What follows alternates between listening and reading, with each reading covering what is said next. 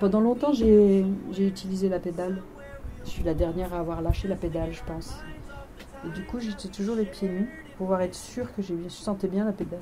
C'était pédale puis- euh, à la place du bouton. À la place du bouton, oui. Puis il y a quelques temps, euh, j'ai finalement lâché la pédale pour le bouton, mais pas les pieds nus. C'est plus confortable quand même. Ouais. Tu le rentres quand à la fin? Ouais, je vais laisser passer l'intro. Enfin, je vais voir un peu comment ça fait. Mais là, à la fin, ouais, dans 30 secondes. Aujourd'hui, nous sommes avec Catherine. Elle est metteur en scène une partie de son temps et animatrice chez FIP depuis longtemps. Le bouton dont elle parle, c'est celui du boîtier pour prendre l'antenne. Et justement, c'est tout de suite.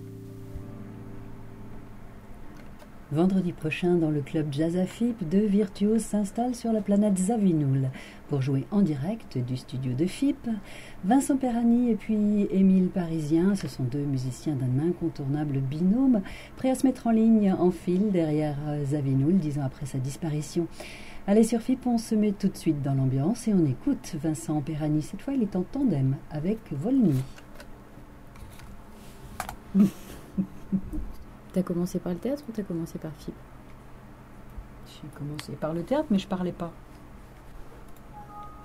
Bon, en fait, j'ai fait le casting à FIP parce que j'étais montée euh, à l'atelier euh, de radiophonique. Ah oui, il y avait un atelier. Il y avait un atelier, aussi. oui. Et euh, moi, euh, Pourquoi? Qu'est-ce que tu faisais? eh ben, j'ai fait, j'ai fait des reportages. Ah. Moi, je doutais de rien. De toute façon, j'avais envie de faire de la radio. Et j'ai fait des reportages. euh, j'aimais bien. J'aimais bien. Je suis allée interviewer des gens. J'adorais ça. Parce que j'ai vite compris que si tu voulais qu'on te parle, il fallait surtout écouter. J'aimais bien. Quand j'ai passé le casting FIP, euh, bah, j'avais comme tout le monde, hein, j'avais euh, à faire une météo, j'avais un dossier de presse, machin, un truc un peu. Et moi, j'ai. Qu'est-ce que j'ai fait? Je me souviens que j'ai même pas écrit. J'ai écrit deux, trois trucs, et puis ça m'a gavé tout de suite. Ça m'a pris la tête de d'écrire et tout ça, et donc je me suis lancée comme ça, quoi. Et puis c'est Agnès qui m'a appris, qui m'a appris, puisque j'ai fait la première euh, vacation avec elle. Et puis pour m'entraîner à la maison, euh, je m'étais pris des dossiers. Et puis j'avais mis la radio et je m'entraînais comme si j'étais dans le studio avec un micro parce que je savais que quand tu appuies sur la pédale ou quand tu appuies sur le bouton, tout de suite, tu as un phénomène de, qui, qui fait que tu te stresses, donc tu te refermes ton, diaphragme, je sais pas quoi, enfin bref, tu trafiques, tu, tu te... Et donc en fait, tout le travail, il consiste à travailler sur ce moment-là. En tout cas pour moi.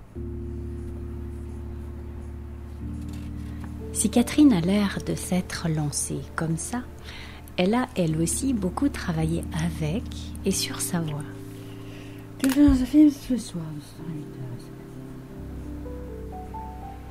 Et ça s'entend bien dans la texture moelleuse, les inflexions creusées et la mélodie déliée de sa prochaine annonce, tellement caractéristique de l'esprit de cette radio.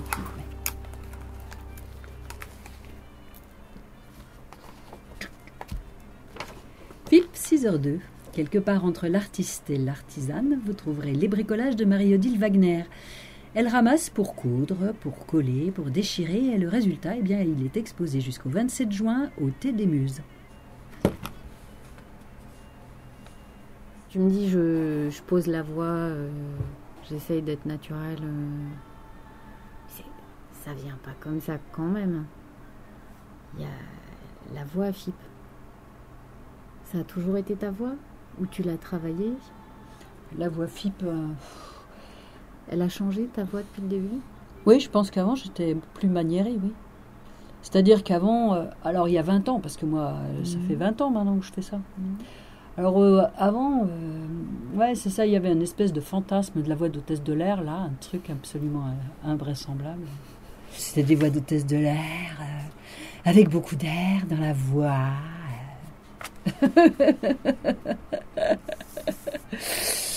tu sais, euh, alors, euh, moi alors, euh, si tu veux, ouais. Bon, mais oui, ouais. Mais la voix, ça se trafique, c'est terrible. C'est bien ça le problème, quoi. Bon, Mais moi, j'ai voix- fait des voix de petites marionnettes quand j'étais petite. Ah, J'en faisais trois, quatre différentes quand on faisait les marionnettes, quand j'apprenais les marionnettes figuratives pour faire ce que je faisais. Donc euh, voilà. Mais quand tu fais ta voix au micro, Hmm. elle est différente de ta voix J'en sais normale. rien. Hmm. Franchement, j'essaye que saura en non. écoutant. Je, mes filles me disent que oui, elles se foutent de moi. Mais Ah. je pense que oui, Et donc, si elle est différente, c'est qu'il se passe quelque chose. il se hein. passe forcément quelque chose. Mais, Mais elles me disent aussi que c'est la même voix que je prends au téléphone. c'est la voix que je prends quand je veux qu'on m'écoute. Sans me voir. C'est-à-dire, je mets tout dans la voix. L'image aussi. Mais euh, j'essaye que ce soit naturel. C'est un peu comme ça, voilà. C'est-à-dire que je concentre tout dans la voix. Comme quand je suis au téléphone, c'est pareil. Et si je veux. euh, tu vois, bah, de toute façon, tout le monde fait, fait ça. Si tu veux convaincre quelqu'un et que tu ne l'as pas l'image, qu'est-ce que tu fais? Tu es bien obligé d'utiliser ta voix d'une certaine façon. Je pense qu'il est là la différence. Elle n'est pas tellement que tu trafiques, que tu essayes d'être bien, que tu essayes ceci, que tu essayes cela. C'est juste que tu mets tout dedans la voix et rien ailleurs. C'est paradoxe pour quelqu'un qui, qui, qui ne le fait pas, qui se rend pas compte en fait. Comme c'est difficile d'être naturel, de Ah rester ouais. naturel, Ah ouais, d'être dans une maîtrise. C'est super difficile. Parce que sinon, euh, tu manières tout de suite. En plus, on a une bande son derrière la tête euh, tout le temps. Donc, tu chantonnes, euh, tu, tu donnes des e muets, tu parles à personne, tu parles à la porte. Donc, il faut toujours que tu parles à quelqu'un. Je me suis rendu compte, par exemple, pour moi, c'est presque plus facile d'être naturel pour un jeu parce que je parle vraiment aux gens. Je sais qu'ils vont me répondre. Alors que là, il n'y a personne qui me répond. Donc il faut vraiment toujours que j'ai l'impression. En plus, je- j'essaye de parler à chacun. Et je leur parle à l'oreille. Ce qui est quand même très différent de quand tu es sur scène, tu leur parles pas à l'oreille. T'as pas la porte en face de toi en fait. Non. T'es au micro. T'as quoi? Une assemblée? Quand je suis au micro là? Mhm. Non, euh, ça passe, euh, ça passe, c'est la tête. Alors, en fait, je me sers de ce que je fais avec les objets. Quand tu travailles avec les objets, puisque moi je travaille pas avec du texte normalement, je travaille avec des objets. Donc, je dis toujours, quand tu travailles avec l'objet, il faut que tu aies les pieds sur terre, la main dans l'objet et la tête dans le public. Donc là, j'ai les pieds sur terre, j'ai la Pieds nus sur la nus sur la moquette, j'ai la tête dans le public, mais j'ai la voix dans leur oreille. C'est pour ça aussi que je- le geste est important. Je sais que tout est important. Le geste est important. La mise en condition est importante. Et on a, on a 30 secondes. C'est hyper rapide. Si t'es pas là tout de suite, t'es jamais là. hein. La paille. Puis il me restera le conservatoire sur le vol du bourdon.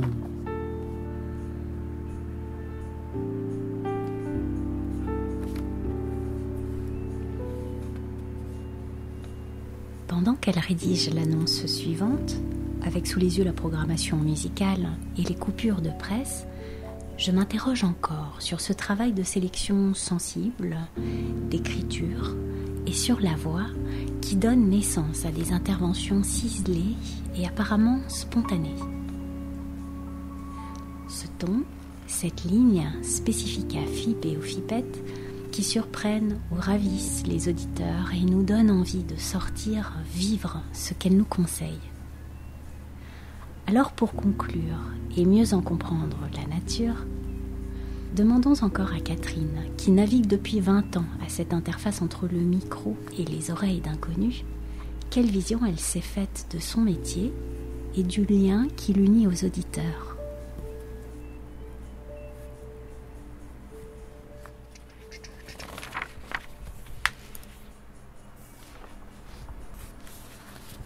Première fois que tu ratures depuis tout à l'heure. Vous écoutez FIP. Comment? Pardon. Tu, tu m'as pris. euh,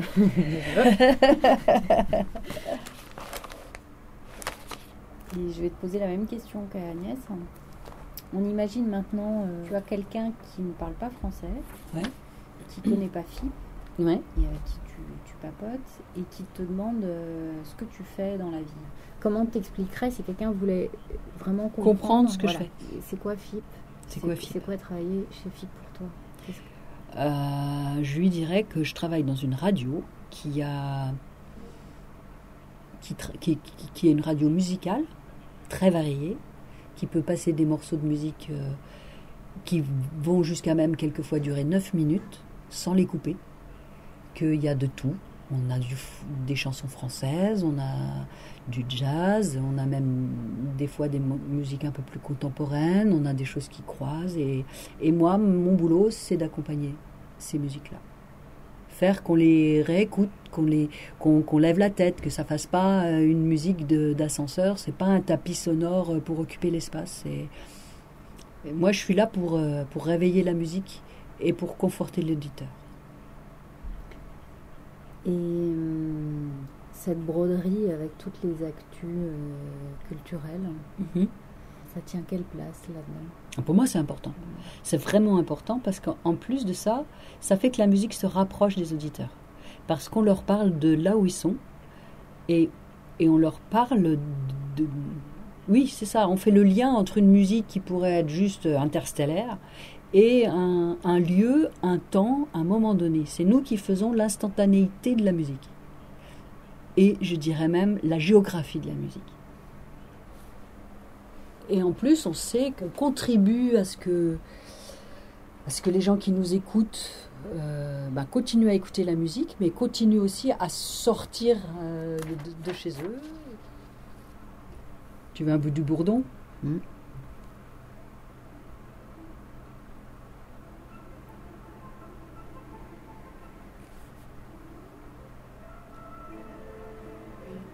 Et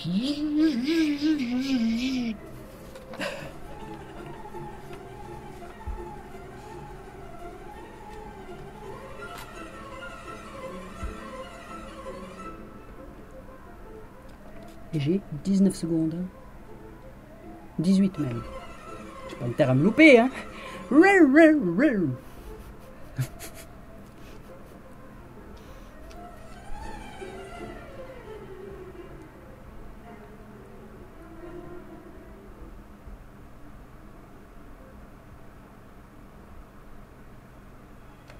Voilà, le bourdon s'est posé sur la troisième planète à gauche dans l'auditorium, à côté des chœurs d'enfants du conservatoire. Demain à 8h avec FIP.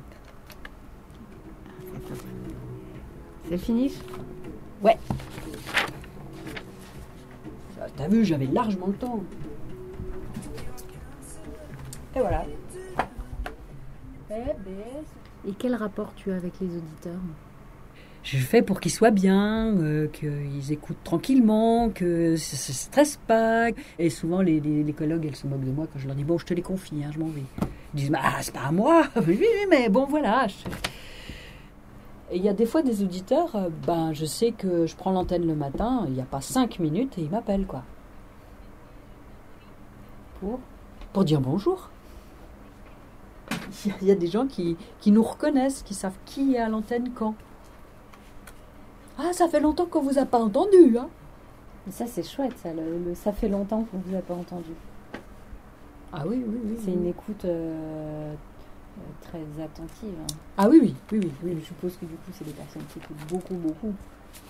Et où FIP a une place très très importante. Oui, oui, oui. Il y a des gens que ça fait tenir. Ouais, ouais. Mais c'est des personnes. C'est des personnes, oui. Et, et vous êtes des personnes. Ils vous distinguent. euh, Oui. Oui, tout à fait. Certainement qui vous imaginent aussi. Oui, Qui ouais, ouais. studio. Alors, je sais pas ce qu'ils s'imaginent, hein, des fois. bon, ça fait longtemps que ça m'est pas arrivé, mais il y a une fois. C'était, alors je rigolais parce que c'était au printemps. Alors t'en as des qui fantasment total. et qui et qui te disent des tas de bêtises. Alors au bout de la troisième appel en moins d'une demi-heure, je vais chercher un technicien à côté, et il répond.